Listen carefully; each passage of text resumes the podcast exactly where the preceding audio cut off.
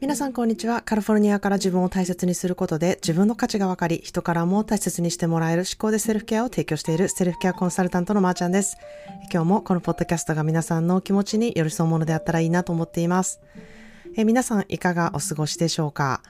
えー、いくらね、アメリカの生活が30年と長くてもですね、まあ、日本にこう1ヶ月もどっぷり、えー、滞在しているとですね、多少こう日本を引きずって帰ってくるので、まあ、アメリカでまたね、日々の生活が始まっても、あ先週までは日本のスタバでコーヒーオーダーしてたのにな、とね、えー、日本語でオーツミルクラテと言っていたのに、え今週からはオーミルクラテというね、オーダーの仕方で、えまあ、日本ではね、テイクアウェイっていう風に言ってたんですけれども、アメリカでは、えー、to go っていう生活にね、まあ、戻ったりしているんですね。まあ、そして珍しくこう雨が多いカリフォルニアで、えー、雨の日の休日はみんなこうカフェで友達と集まったりするので、あの普段はね、さほど混んでいないカフェがもういっぱいで、まあ、日本から帰ってきたばっかりだったので、あ、関取せなっていうふうにね、思った瞬間でもあったんですね。まあ、この日本独特の関取文化なんですけれども、もちろんアメリカではないんですね。で、まあ、日本でこうカフェに行った時に結構人がいっぱいやったので、並ぼうとしてたら、まあ、店員さんが先にお席を取ってから並んでくださいっていうふうに、あの、言ってくださって、まあ、その時私一人やったので、え、席取りって私一人やからどうやったらいいねんっていうふうにね、思いながらちょっと周りをキョロキョロ見ていたら、まあ、カバンを置いてオーダーしている人がいてですね、いや、いくらなんでも私、パスポートも入ってるし、ラップトップも入ってるカバン置いて、コーヒーオーダーしに並ぶっていうのは、いくらなんでも無防備すぎるやろと思ってめっちゃ勇気がいったんですね。で、まあ、あの、列にね、並んでるところから、まあ、見えるところにね、カバンを置いたらいいかと思って置いたんですけど、まあ、気が散ってしょうがないんですよ。なので、列に並んでてもなんか落ち着かない人丸出しみたいな感じだったんで、なんか嫌やなと思って、もうカバンを持ってオーダーし直すっていうね、なんかもうアメリカ人病棟まで名をつけたいぐらい、まあ治安がいい場所で落ち着かない人になってしまってたんですね。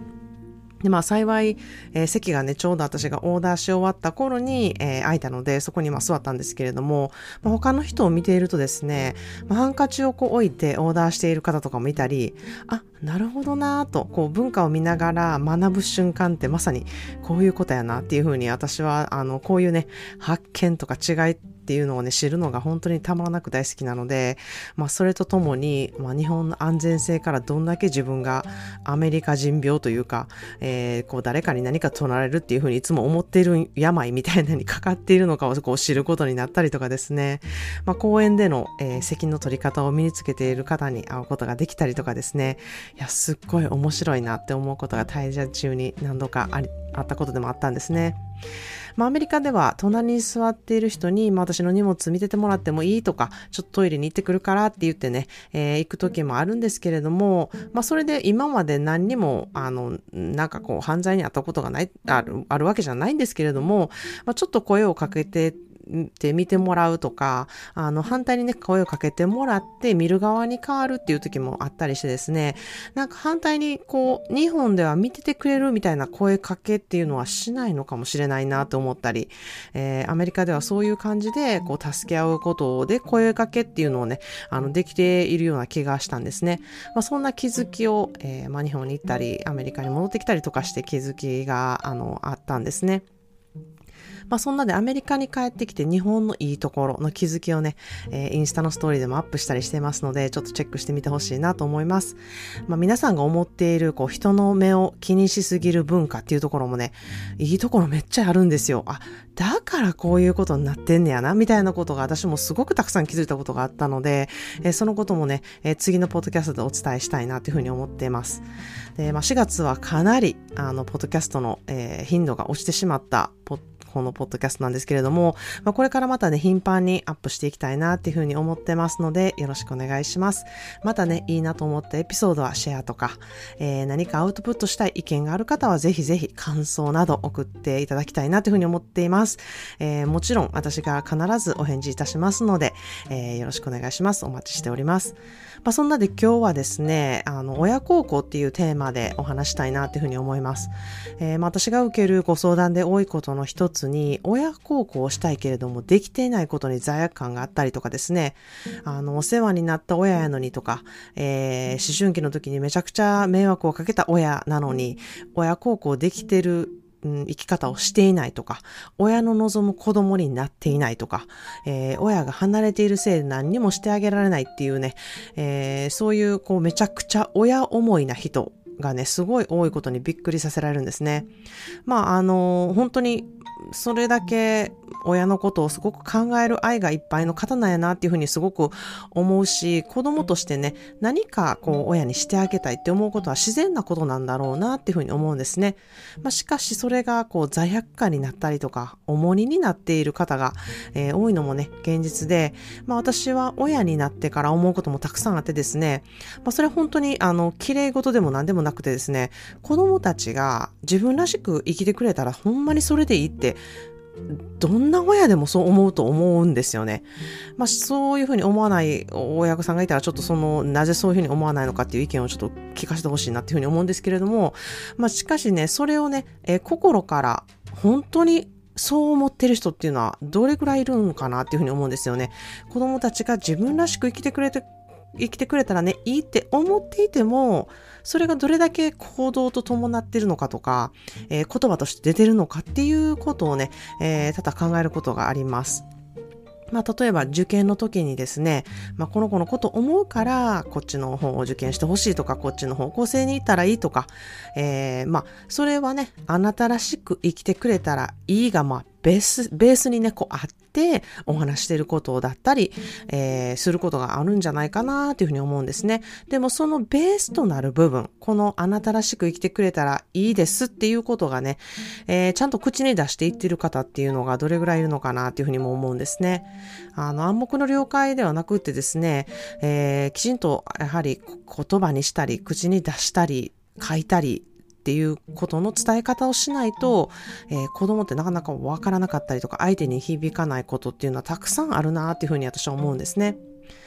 まあもちろん、いろんなね、可能性があるっていうことを示すっていうことは親としてすごく私も大事だなっていうふうに思うんですけれども、まあ、親として子供に望むことって、うん、あの、本当にね、えー、望むことって何なのかっていうことをね、考えてほしいなっていうふうに思うんですね。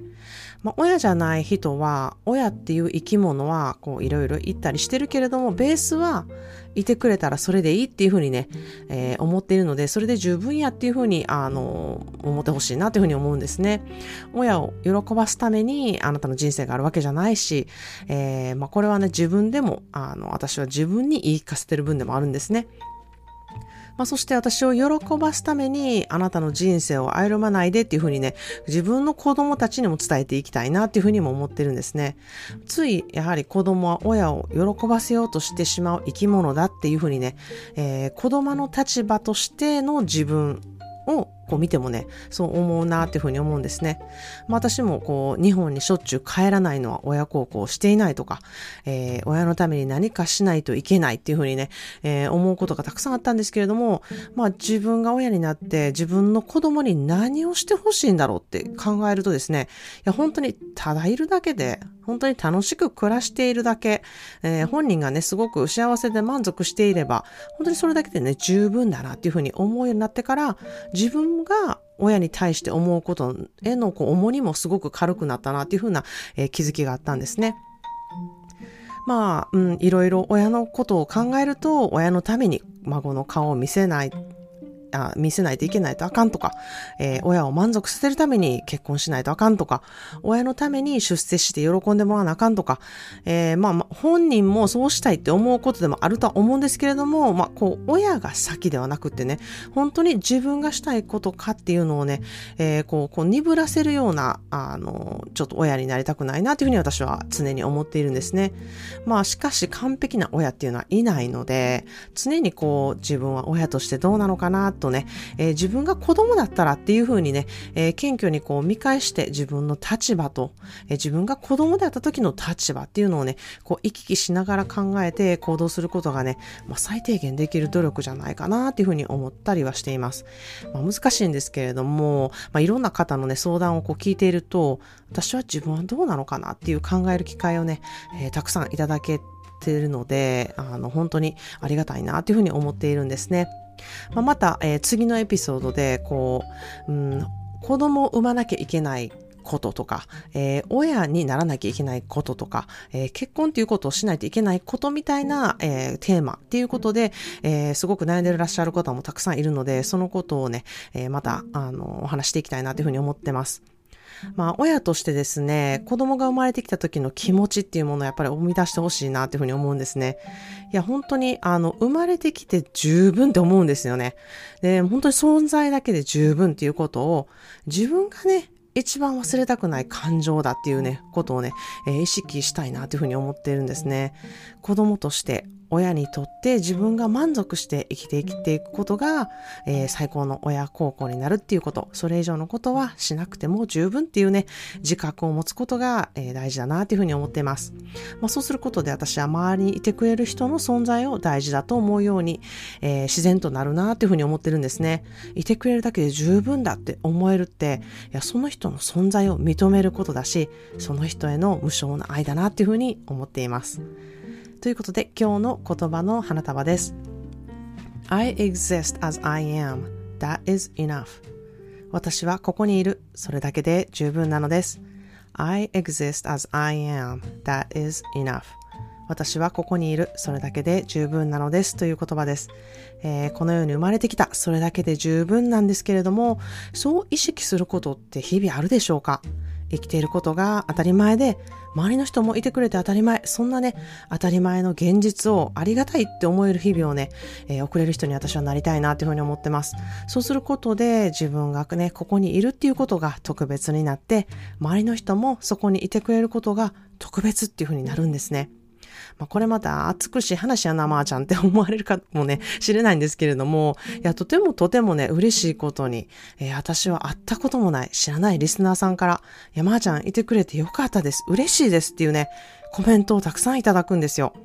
や、ほんまにこんなに嬉しいことはないんですね。日々いてくれて嬉しいって言われることなんてこんな贅沢な言葉のギフトはないなっていうふうに、えー、私は皆さんから感じることができたんですね。まあ、そんな風に言ってくれる方がこの世にはたくさんいるんだなっていうことを私が気づかされたので、えー、なので私も皆さんにこう出会えて、繋がれて、えー、聞いてくださって本当にありがたいなっていうふうに思って思うこと、そしてこういてくれるっていうことが本当に素晴らしいなってね、えー、あの、言われた時の感動っていうのを私はすごくあの感じているので、同じように、えー、まさに、えー、ここでね、皆さんにセルフケアとして、えー、感じてもらって、ウィンウィン効果ができていくんじゃないかなっていうふうに思っています。こういう波紋っていうのはね、常に広がっていくなっていうふうにあの体感しています。ということで今日は親孝行とはというテーマでお話しました。いるだけで十分だということが誰から誰からかね認めてもらってそう思うのではなくってですね自分でそう思えたら自然界からそう思えたらあなたのご自身のパワーとなるっていうふうに思っています。もしそれが自分でできないなって思う場合は私がいてます。いつでもメッセージしてみてください。それでは皆さん今日も自分の価値を確認し、あなたも周りに関わる人たちもいろいろいてよしなんだと思える思考トレーニングがこのエピソードでよりできるようになりますように。このエピソードが皆さんご自身のセルフケアについて考えたり、行動を踏み出せる第一歩となりますように、今日もあなたという人がいてくれて、こうしてこのポッドキャストを聞いていただけること心から嬉しく思っています。えー、生きているとね、いろいろあると思うんですけれども、私は本当に一生懸命信頼できる自分の心があればね、えー、大丈夫やっていうふうに思ってます。自分を信頼することっていうことが、セルフケアで必ずできるようになるんですね。まあ、セルフケアっていうのは本当に相乗効果を表します。自分のコップが満たされた時の波紋っていうのは果てしなくてですね、その効果は本人が一番感じることができるんですね。まあ、これは本当に一生もののスキルで、この、えー、自分のコップが満たされることっていうことを知っている毎日と知らない毎日では私は天と地の差だとっていうふうに思っています。Thank you so much for listening to today's episode of Shikode Self-Care. Today's daily words of bouquet is I exist as I am. That is enough. Don't trade your authenticity for approval. You are enough.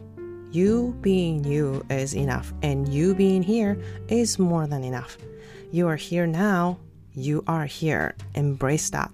I appreciate you being here listening to this. You matter. So cheers to you.